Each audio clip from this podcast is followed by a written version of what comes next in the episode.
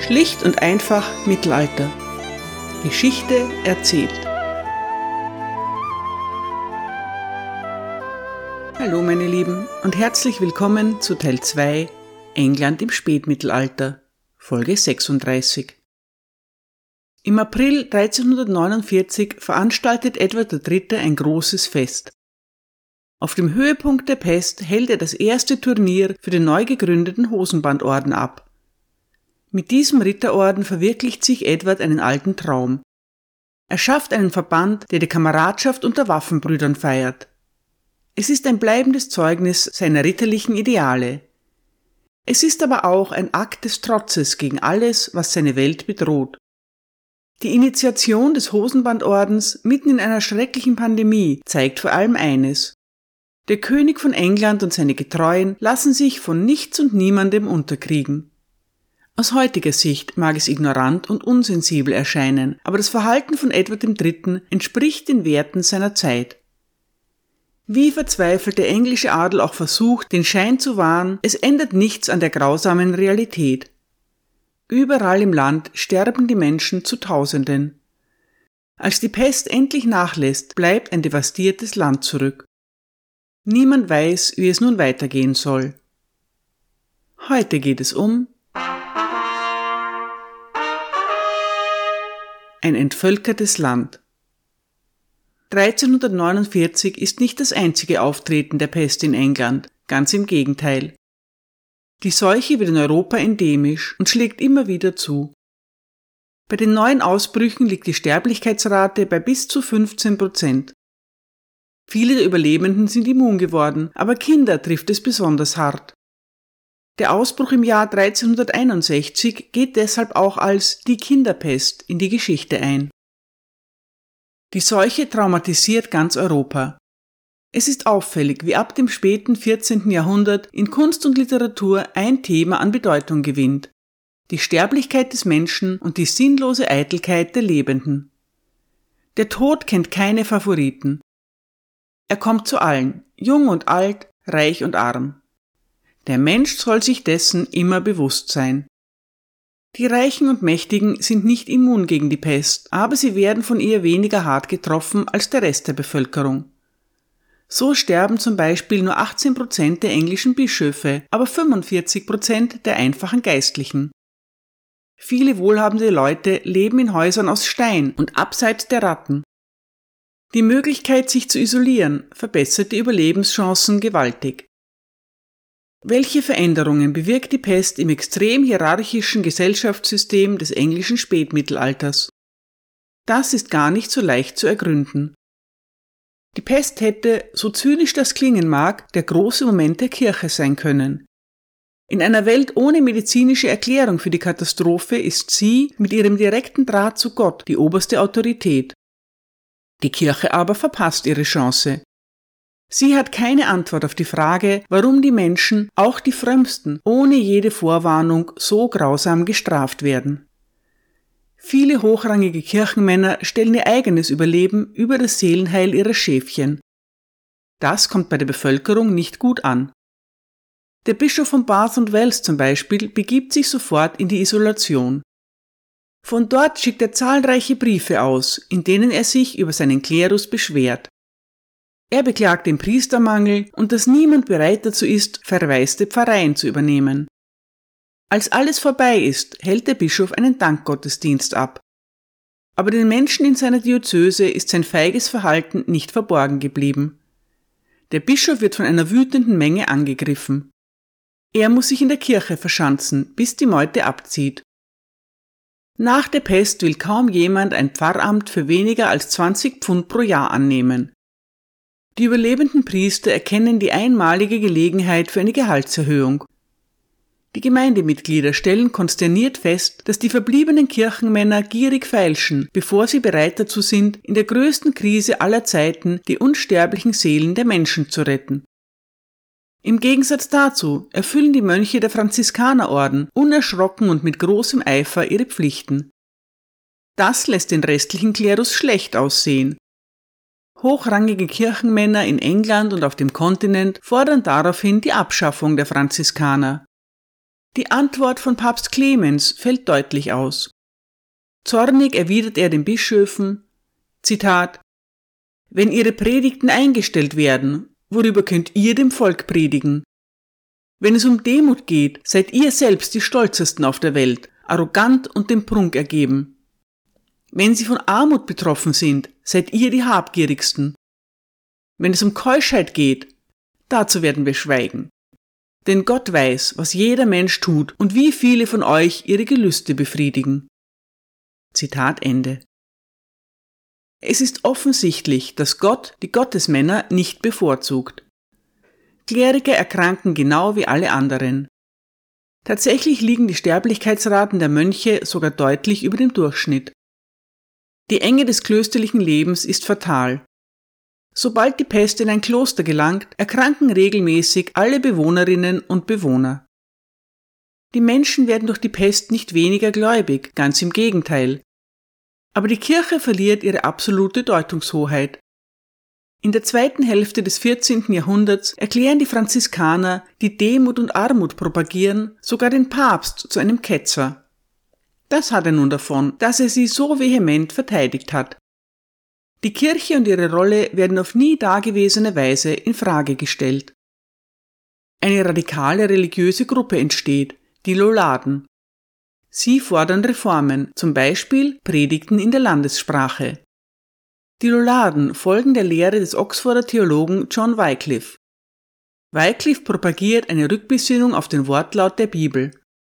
Außerdem prangert er den Reichtum der Bischöfe und der Klöster an. Einige von Wycliffes Anhängern beginnen damit, dessen Lehren in Abschriften, Predigten und Bibelkreisen zu verbreiten.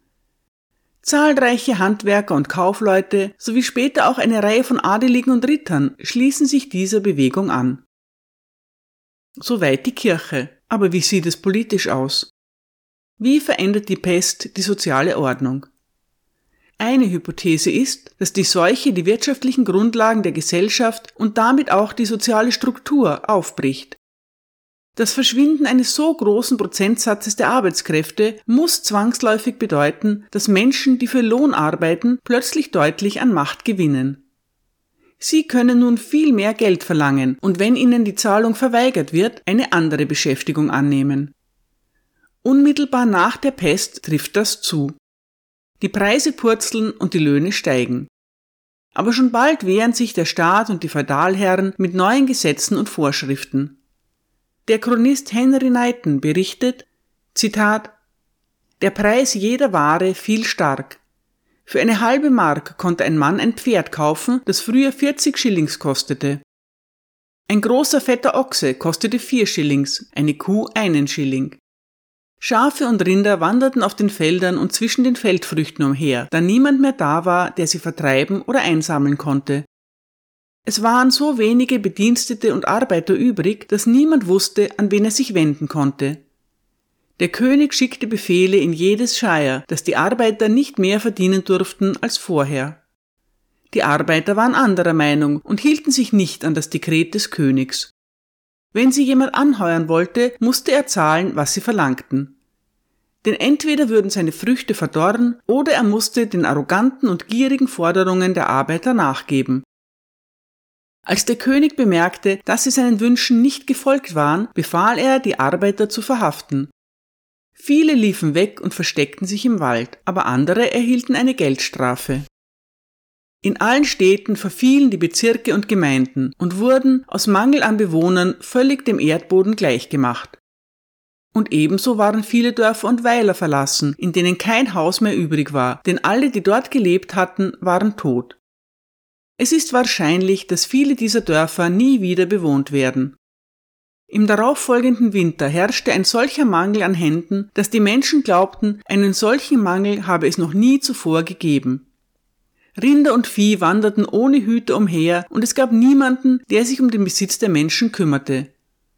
Und so wurden die lebensnotwendigen Dinge so teuer, dass das, was in früheren Zeiten einen Penny wert war, jetzt vier oder fünf Pennys kostete. Daraufhin erließen die Gutsherren ihren Pächtern die Zahlung der Pacht manche die Hälfte, manche mehr oder weniger, manche für zwei Jahre, manche für drei, je nachdem, was sie vereinbaren konnten. Zitat Ende. Überall fehlen die Arbeitskräfte und damit auch die Einnahmen. In der Jahresabrechnung des Bischofs von Durham heißt es zum Beispiel lapidar, kein Pächter kam aus West Sickley, weil sie alle tot sind. England hat ein Agrarsystem, das auf Gutsherrschaft beruht. Der König ist grundsätzlich der Besitzer des ganzen Landes. Er weist seinen wichtigsten Gefolgsleuten den Tenants in Chief Ländereien zu. Diese wiederum geben sie an ihre Ritter und andere verdiente Gefolgsleute weiter. Einzelne Güter oder Manors unterstehen jeweils dem Lord of the Manor. Die Kirche besitzt ebenfalls Ländereien. Sie verwaltet diese auf ähnliche Weise wie die anderen Grundbesitzer. Auf den Gütern leben und arbeiten im Wesentlichen drei Klassen von Menschen. Zunächst einmal gibt es freie und unfreie Bauern. Die unfreien Bauern oder Villains sind an ihren Herrn gebunden. Wenn sie zumindest ein kleines Fleckchen Erde auf eigene Kosten bewirtschaften möchten, so müssen sie dafür eine Gebühr entrichten. Die freien Bauern pachten ihre Ländereien. Die Pächter haben das Recht, ihr Land selbst zu bewirtschaften. Sie haben auch Zugang zu anderen Ressourcen des Gutes, wie Holz, Wasser und Weideflächen. Die Bauern und ihre Familien wohnen in einem Dorf auf dem Land des Herrn. Freie Bauern zahlen in der Regel ihre Pacht in Bar und schulden nur wenig direkte Arbeitsleistung. Nicht das ganze Land wird Pächtern überlassen. Einen Teil davon bewirtschaftet der Lord in der Regel selbst. Selbst heißt dabei natürlich nicht mit eigenen Händen. Der Gutsherr beschäftigt Lohnarbeiter oder verfügt über Leibeigene, sogenannte Serfs. Die Gutsherren stehen nach der Pest vor einem großen Problem. Wer soll ihre Güter bewirtschaften? Ihre Angestellten und Leibeigenen sind in Massen gestorben und neue sind nirgendwo aufzutreiben.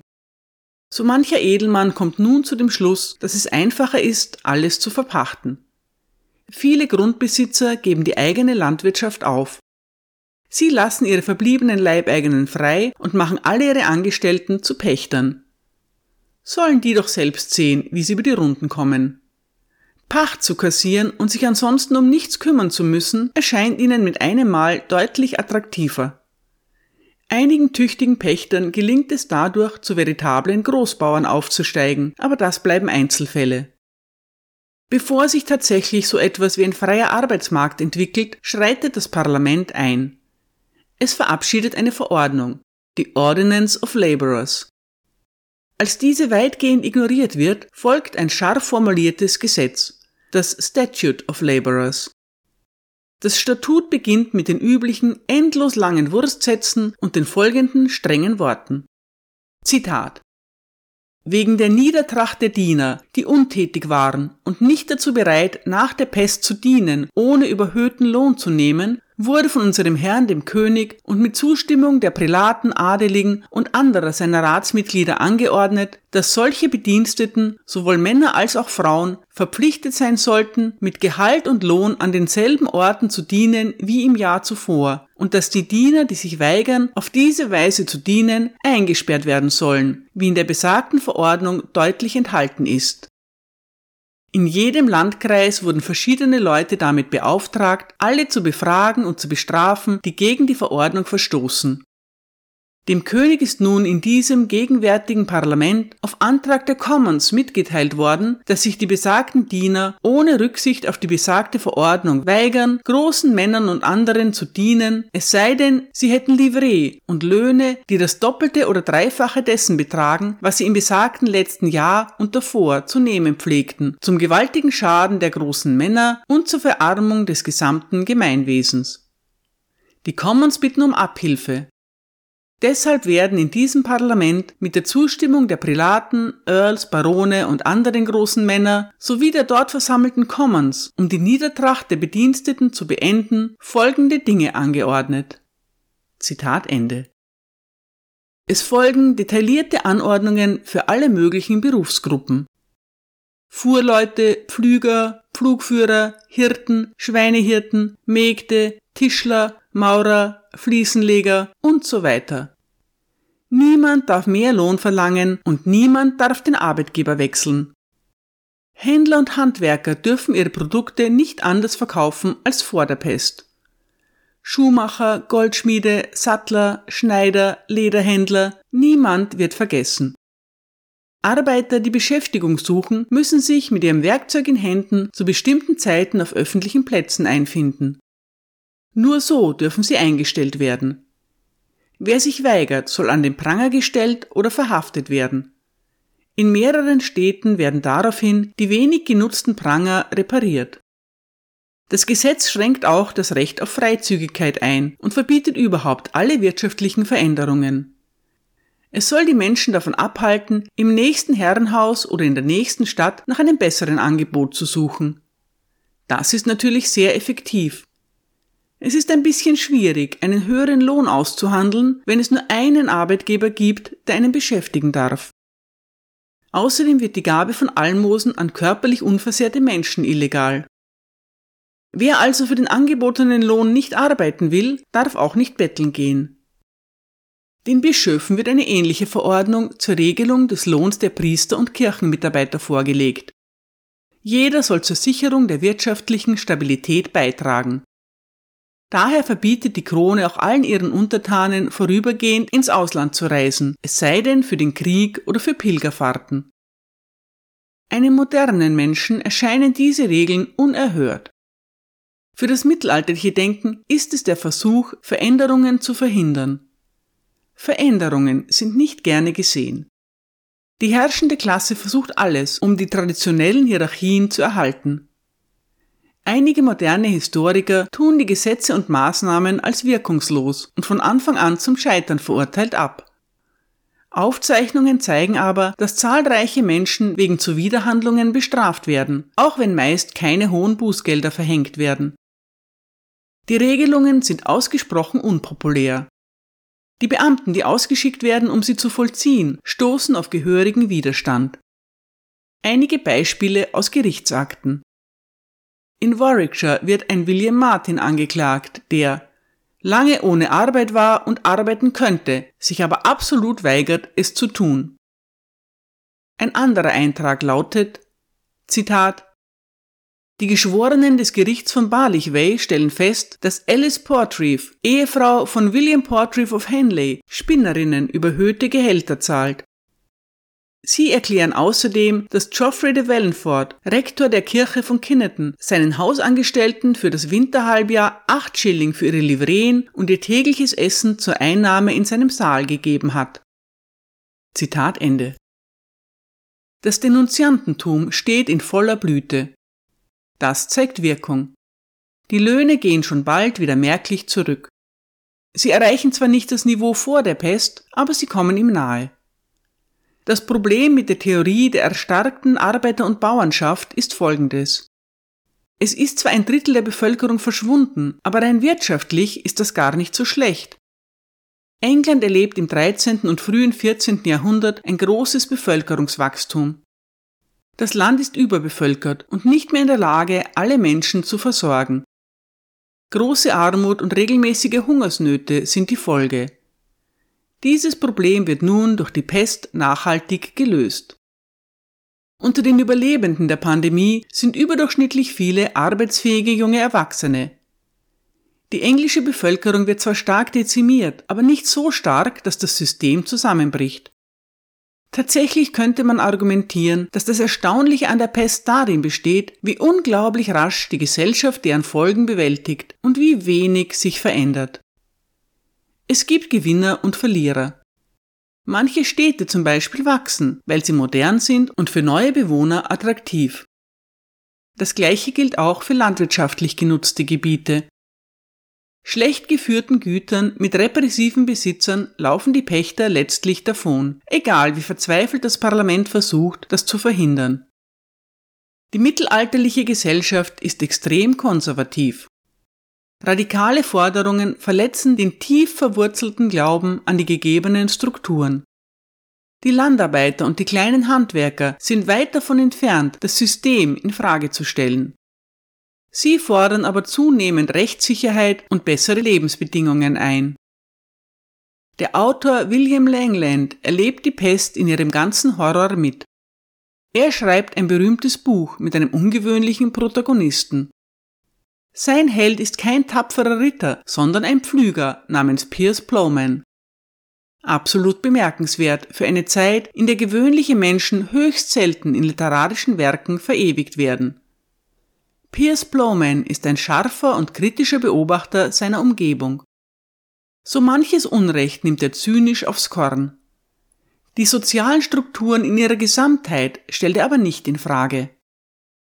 Einem Ritter, der dem Pflüger anbietet, ihm nach einer entsprechenden Einschulung bei seiner schweren Arbeit zu helfen, erwidert Piers, Zitat, beim heiligen Paulus, das ist ein attraktives Angebot von euch. Aber nein, ich werde für uns beide schuften und schwitzen. Ich bin bereit, mein ganzes Leben lang zu arbeiten, weil ich euch gegenüber gute Absichten hege. Voraussetzung dafür ist jedoch, dass ihr eurerseits die heilige Kirche und mich selbst vor den bösen Schurken beschützt, die alles zerstören, was ihnen begegnet. Geht auch auf die Jagd, so oft ihr könnt. Holt euch die Hasen, den Fuchs, die Wildschweine und die Hirsche, die meine Hecken niederreißen. Und geht und trainiert eure Falken, um die wilden Vögel zu jagen, die meine Felder bevölkern und abernten. Auf all das antwortete der Ritter höflich. Piers, sagte er, ich gebe euch mein feierliches Wort, dass ich alles tun werde, was in meiner Macht steht, um unsere Vereinbarung einzuhalten, auch wenn das bedeutet, dass ich zu Gewalt greifen muss. Gut, sagte Pierce, aber ich verlange noch etwas von euch. Stellt sicher, dass ihr keinem eurer Pächter Ärger bereitet. Möglicherweise habt ihr das Recht, Geldstrafen gegen sie zu verhängen, aber lasst Mitleid über den Preis entscheiden, den sie zahlen. Lasst die Demut eure Hand zurückhalten, Seid nicht zu hart zu euren Leibeigenen und ihr werdet feststellen, dass es euch dadurch umso besser gehen wird. Zitat Ende. Es sind mahnende und keinesfalls unterwürfige Worte, die der Pflüger für den Ritter findet. Sozialer Sprengstoff sind sie nicht gerade. Der drastische Bevölkerungsrückgang hat noch einen anderen Effekt. Die Luftverschmutzung sinkt auf einen historischen Tiefstand. Es ist vielleicht überraschend zu hören, dass das im Mittelalter bereits ein Problem ist. Natürlich gibt es keine Verbrennung von Kraftstoffen, aber es gibt ein anderes Gift. Blei.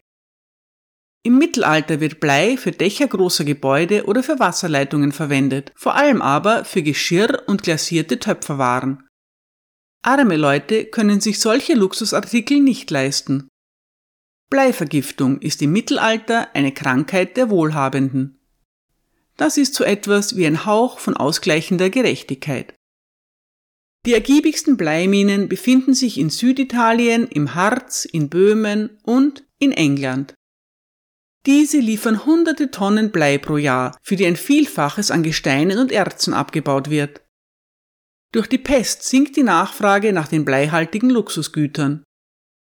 Der Bleiabbau wird praktisch eingestellt und Bleistaub, der sowohl beim Abbau als auch beim Schmelzen anfällt, gelangt nicht mehr in die Atmosphäre. Dadurch sinken die Bleiablagerungen in den Alpen.